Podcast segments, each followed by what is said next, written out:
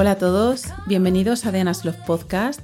Mi nombre es Ana y soy vuestra host y ya estamos de aquí con un nuevo episodio para el día de hoy. Antes de seguir, gracias a todas y cada una de las personas que están al otro lado del micrófono escuchando apoyando y compartiendo este podcast. Cada vez estamos creciendo más y aunque sea despacito y con buena letra, estoy muy agradecida por cada personita que decide pasar un ratito de su tiempo conmigo. Momento amoroso hecho, como siempre os digo, os dejo links de interés en la cajita de descripción del episodio, que para quien no lo sepa, cada episodio tiene una descripción desplegable en donde añado un breve resumen del episodio, los puntos importantes a tratar, además de links de interés, vídeos, libros y otros podcasts que menciono, y también acceso a todas mis redes sociales. En el episodio anterior os dejé enlace al episodio de Andrew Huberman sobre la dopamina y además ya he incluido el link a la lista de reproducción de Spotify de Girl Boss, que es esa lista de música motivadora que escucho para hacer cualquier cosa y que ya os he enseñado. Y bueno, para que la tengáis ahí, le echéis un vistazo y si os interesa, pues guardarla o quedaros con algunas canciones que os interesen. No sé si lo sabías, pero esa persona que eres a día de hoy, el cómo te sientes, lo que estás viviendo, dónde estás viviendo, la carrera que has estudiado, etcétera, ha venido dado por una serie de hábitos que implementaste en tu pasado, en tu vida, y hoy recoges los frutos de ellos. Al fin y al cabo, estamos compuestos por una serie de comportamientos que vienen ligados a nuestros hábitos. Ahora que ya sabes que los hábitos que tienes desembocan en una proyección futura, aprovechando que aún estamos a inicios de año, te voy a dar algunos datos. Solo un 8% de las personas llegan a cumplir sus metas al finalizar el año y de media un 80% de esas personas que se propusieron unas metas a inicio de año las abandonan en febrero. ¿En qué mes estamos?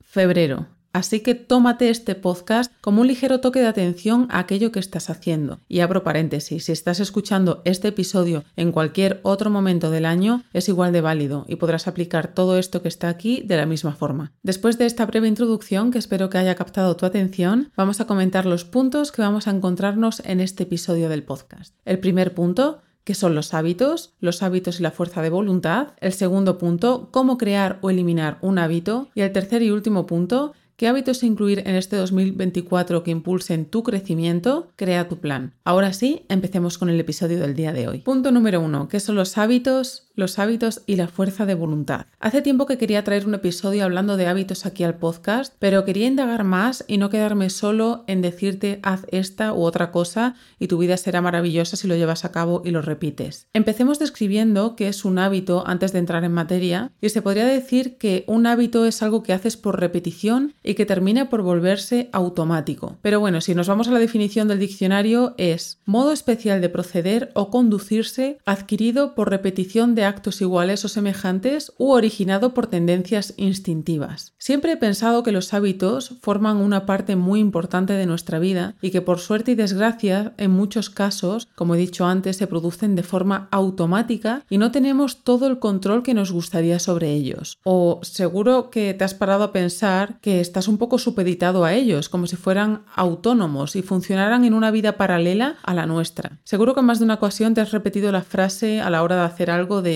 Mm, no sé, es la costumbre, sin saber muy bien de dónde viene o por qué lo has hecho realmente. Nosotros creamos hábitos de forma natural e incluso inconsciente constantemente. De hecho, tenemos poca conciencia de cómo creamos un hábito o de por qué hacemos tal cosa debido a ese hábito que ya tenemos a modo de piloto automático. De hecho, una de las situaciones en la que podemos darnos cuenta de ello es cuando de repente recibimos visitas en casa por varios días o cuando incluso salimos de nuestra propia casa por vacaciones unos días en un entorno diferente que no es el habitual al nuestro. En el caso de recibir visitas en casa, y es algo que a mí me ha pasado, acciones tan rutinarias como puede ser ir al baño, ducharte o prepararte el desayuno pueden llegar a plantearse como un nuevo dilema, ya que al haber gente a tu alrededor mirando, la estructura que ya tenías empieza a desmoronarse y no sabes cómo volver a tomar el control de ella. Como digo, obviamente todo esto tiene su parte buena, y es el hecho de que podamos automatizar los hábitos. Imagina que cada vez que tuvieras que ir al gimnasio no lo hicieras por pura repetición inconsciente, sino que tuvieras que estar sopesando el tomar la decisión, haciendo la lista de pros y contras, ver el contexto, cómo ir, sus beneficios y después de todo esto finalmente ir. O sea, sería un agotamiento constante mental y diario que no podríamos soportar. Una de las palabras más usadas en el campo de los hábitos y crear nuevas rutinas y que yo también he usado con gente y en mi propia cabeza es la fuerza de voluntad o la fuerza del autocontrol. Cuando no llegamos a incluir dentro de nuestro sistema tal o cual hábito, tendemos a decirnos que ha sido por falta de voluntad o autocontrol. Para colmo, nos sentimos mal, como un niño regañado o empequeñecidos, porque para Mike Inri nos comparamos con esas personas que lo han logrado y nosotros no. En un estudio sobre obesidad que sale en el libro de Buenos hábitos, malos hábitos, os dejaré el link en la cajita de descripción, dice que el 81% de los encuestados asumen que el resultado de dicha obesidad viene dada por su falta de autocontrol. Por último, antes de pasar al segundo punto de este episodio, te recomiendo que si quieres indagar en mayor profundidad sobre los hábitos, leas sobre los estudios que ha sacado la doctora Wendy Que es la autora del libro que antes os comenté, de Buenos hábitos, malos hábitos, donde saca información súper interesante sobre el poder de los hábitos y me atrevería a deciros incluso que os leáis este libro antes del tan conocido libro de James Clear de hábitos atómicos, que está enfocado desde una perspectiva más del campo de la autoayuda y del desarrollo personal. Sin embargo, hay ciertas situaciones que se dan a la hora de crear e instaurar nuevos hábitos, no todo forma parte de la mente inconsciente, así que vayamos ahora sí al punto número 2 del episodio del podcast. ¿Cómo crear o eliminar un hábito? No desesperemos ni nos desanimemos. Piensa que sin esa automatización de los hábitos estaríamos todo el día como pollo sin cabeza sin saber qué hacer. De hecho, la automatización de los mismos es lo que nos da tranquilidad y paz mental en nuestros días. Por eso siempre se dice que es una bendición tener rutinas o incluso cuando te vas de viajes, vacaciones de verano, de invierno o de la que prefieras, decir que vuelves a tu rutina te da paz, te da tranquilidad y el volver a ese punto te da la sensación de tener tu vida bajo control. Llegados a este punto, lo que aquí nos interesa es cómo, por un lado, traer a nuestras rutinas hábitos que sean buenos, que sean saludables o que los queremos incluir porque sencillamente sabemos que nos alinearán más con nuestras metas o con esa persona en la que nos queremos convertir. Y por otro lado, abandonar esos hábitos que nos alejan de lo que queremos lograr y que no son buenos para nosotros, que son los hábitos malos y que por si no te has dado cuenta son los que más se hacen notar. Porque la creación de hábitos se realiza de la misma manera, sea para obtener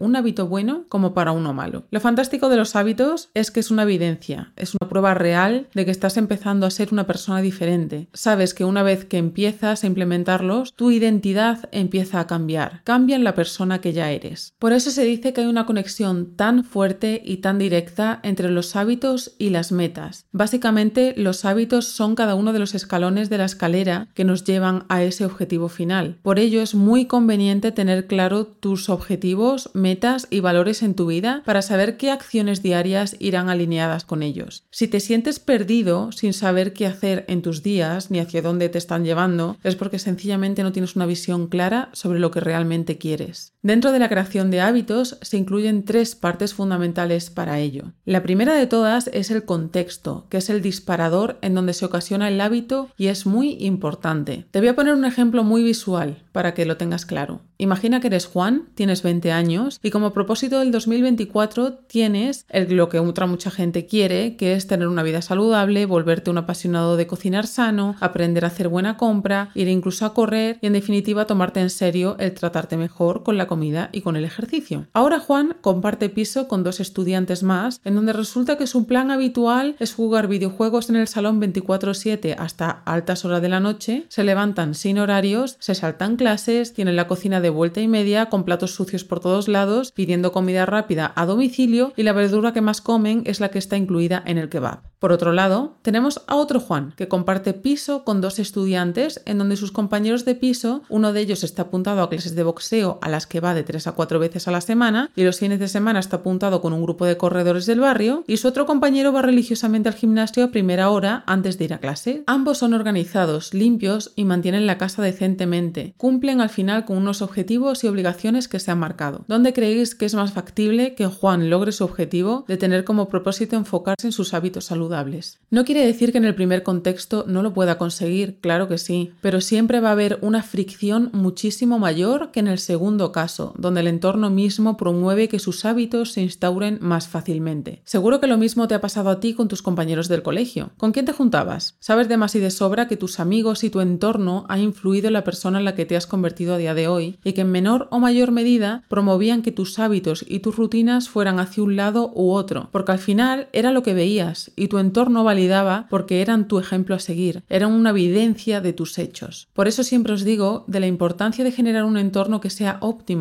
y que de una forma u otra os ayude a establecer ese hábito de manera más sencilla y sin tanta tensión. La segunda parte de la creación del hábito es la repetición. Vengo a decirte que lo de que repitas algo durante 21 días pierde agua por todos lados. Y no lo digo yo, sino que lo dicen varios estudios al respecto. De hecho, uno de esos estudios dicen que de media hay que repetir una nueva acción durante 66 días para que termine volviéndose automática. Al final no hay un dato exacto para ello porque según tu nivel de implicación a la hora de realizar algo y de la dificultad de la misma tardarás más o menos. No es lo mismo el querer aprender a hacer un buen café que aprender a tocar el piano la quinta sinfonía de Beethoven, sobre todo si nunca has tocado el piano en tu vida. Lo que sí está claro es que lo que va a hacer que termines interiorizando un hábito y volviéndolo automático es que lo repitas. Y aquí está la buena noticia, no hace falta que tires la toalla si un día o dos no lo haces. Puedes volver a ello sin tener que sentir que tienes que volver al principio de todo. Al final nosotros tenemos la capacidad de retomar aquello que estábamos haciendo y no olvidarlo al 100%. Eso sí, esto no quiere decir que te tomes un año sabático o que te tomes tres semanas, no es lo mismo tres semanas que dos días. Al final la repetición de esa acción es la que crea el hábito. El mantener ese hábito en el tiempo es el que crea la constancia, que es la que finalmente incidirá en nuestra identidad. Dentro de esta repetición de los hábitos, voy a citar aquí sí a James Clear y a los cuatro puntos que menciona a la hora de crear un hábito y que creo que son fácilmente identificables para todos. A la hora de querer crear un nuevo hábito tenemos que hacerlo obvio, hacerlo atractivo, hacerlo sencillo y hacerlo satisfactorio. Y el tercer y último paso sería la recompensa, el premio, el momento esperado, la gratificación de ese trabajo bien hecho. Es el que cierra el ciclo y es uno de los pasos más importantes para terminar de establecer ese hábito y decirnos que lo hemos hecho bien. ¿Cómo se reconoce a un perro que se ha sentado cuando le decimos sit o sienta y lo hace? Quizás le damos una chuche o a lo mejor le damos su juguete favorito o muchos cariñitos. O más reconocido aún, seguro que os suena el estudio que se hizo en niños, en el que se les sentaba delante de un plato con una nube de gominola y les decían que si aguantaban 15 minutos, en vez de una nube les darían dos. Después de un esfuerzo requerimos tener algún tipo de recompensa que le diga a nuestro sistema que eso que estamos haciendo está bien y que poco a poco va a hacer que se vaya instaurando dentro de esa parte automática que anhelamos. Por ello, os mencioné en el episodio anterior la importancia que tienen los traqueos de hábitos o el tener una forma visual de ver el progreso de ese hábito que estamos teniendo, ya sean después de una semana fuerte de trabajo, ir a una sesión de cine, después de esos 30 minutos de Pomodoro, leer 10 minutos tu libro favorito, o cuando cierres un proyecto, ir a tu restaurante favorito para celebrar esas largas jornadas de reuniones y presupuestos que te has llevado por delante. Ahora que ya sabemos cómo funcionan los hábitos, a grandes rasgos, porque se podría hacer una masterclass con este tema, vamos con el tercer y último punto del podcast. ¿Qué hábitos incluir este 2024 que impulsen tu crecimiento? Crea tu plan. Ya sabemos que cuando te enfocas en conseguir tener una mejor versión de ti mismo, quieres ir a por todas, pero aquí te dejo una serie de hábitos que creo que son fundamentales y con los que sí o sí, si los aplicas, vas a notar cambios tanto a nivel interno como externo. Así que toma notas de aquellos con los que te sientas más alineados para incluirlos en tu plan del 2024. Vamos allá. El primero de todos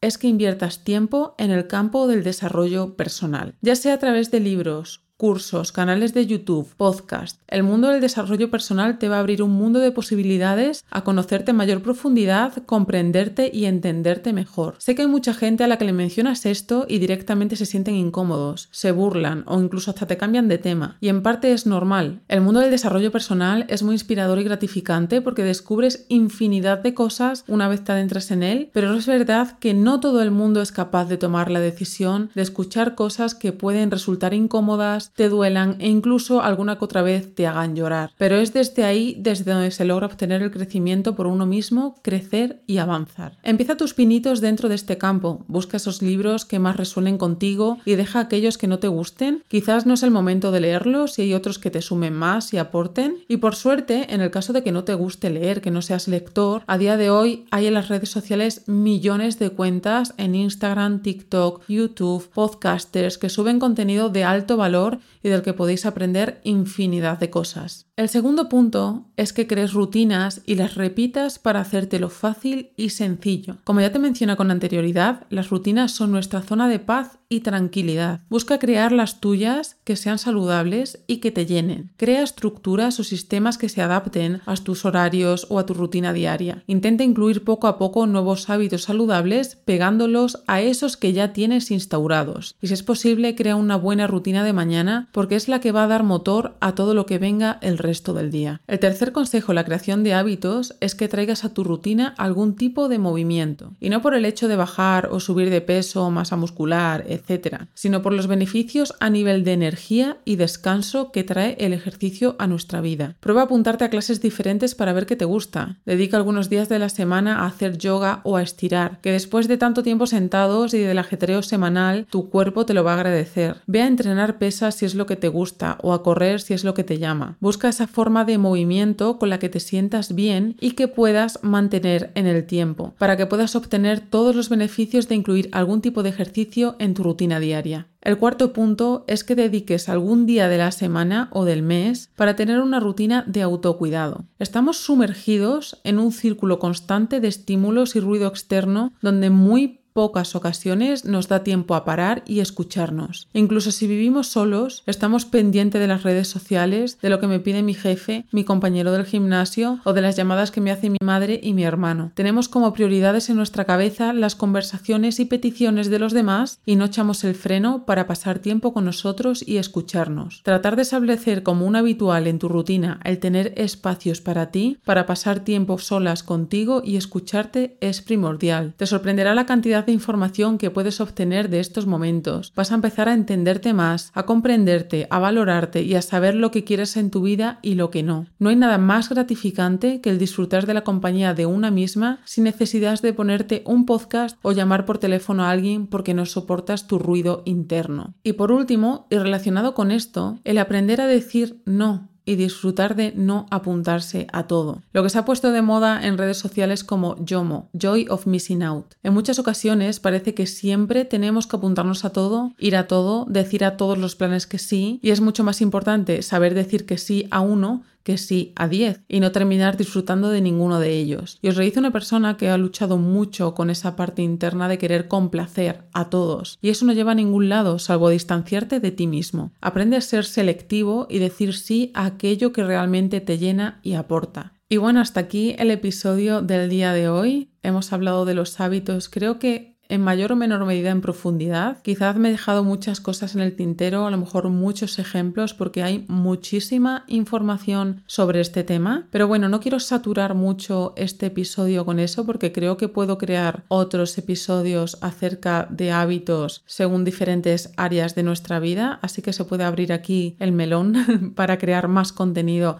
acerca de los hábitos que creo que es una parte muy importante y de verdad os digo que si os interesa leáis estos libros que os he comentado antes y que bueno, os los dejo, no sé si linkado, pero sí por lo menos mencionados en la descripción del podcast para que no se os pierda. Sobre todo el de Wendy Wood me ha sorprendido muchísimo porque pone muchos ejemplos, habla también del monstruo de las galletas, de la fuerza de la voluntad y del autocontrol y de Barrio Sésamo incluso, por si os llama así la atención. Y que nada, que espero que os haya gustado el episodio del día de hoy, que haya sido bien condensadito y que os haya dado mucha información. Como os dije al inicio del podcast, gracias por todos los comentarios que me llegan, gracias por estar ahí, por escucharme en otro episodio más y que nada, que ya tengo el siguiente en el tintero para compartirlo con vosotros, que compartáis este episodio con aquellas personas que consideréis que les pueda ayudar en menor o mayor medida y que muchas gracias por estar ahí, por escucharme y que como siempre os digo, nos seguimos escuchando.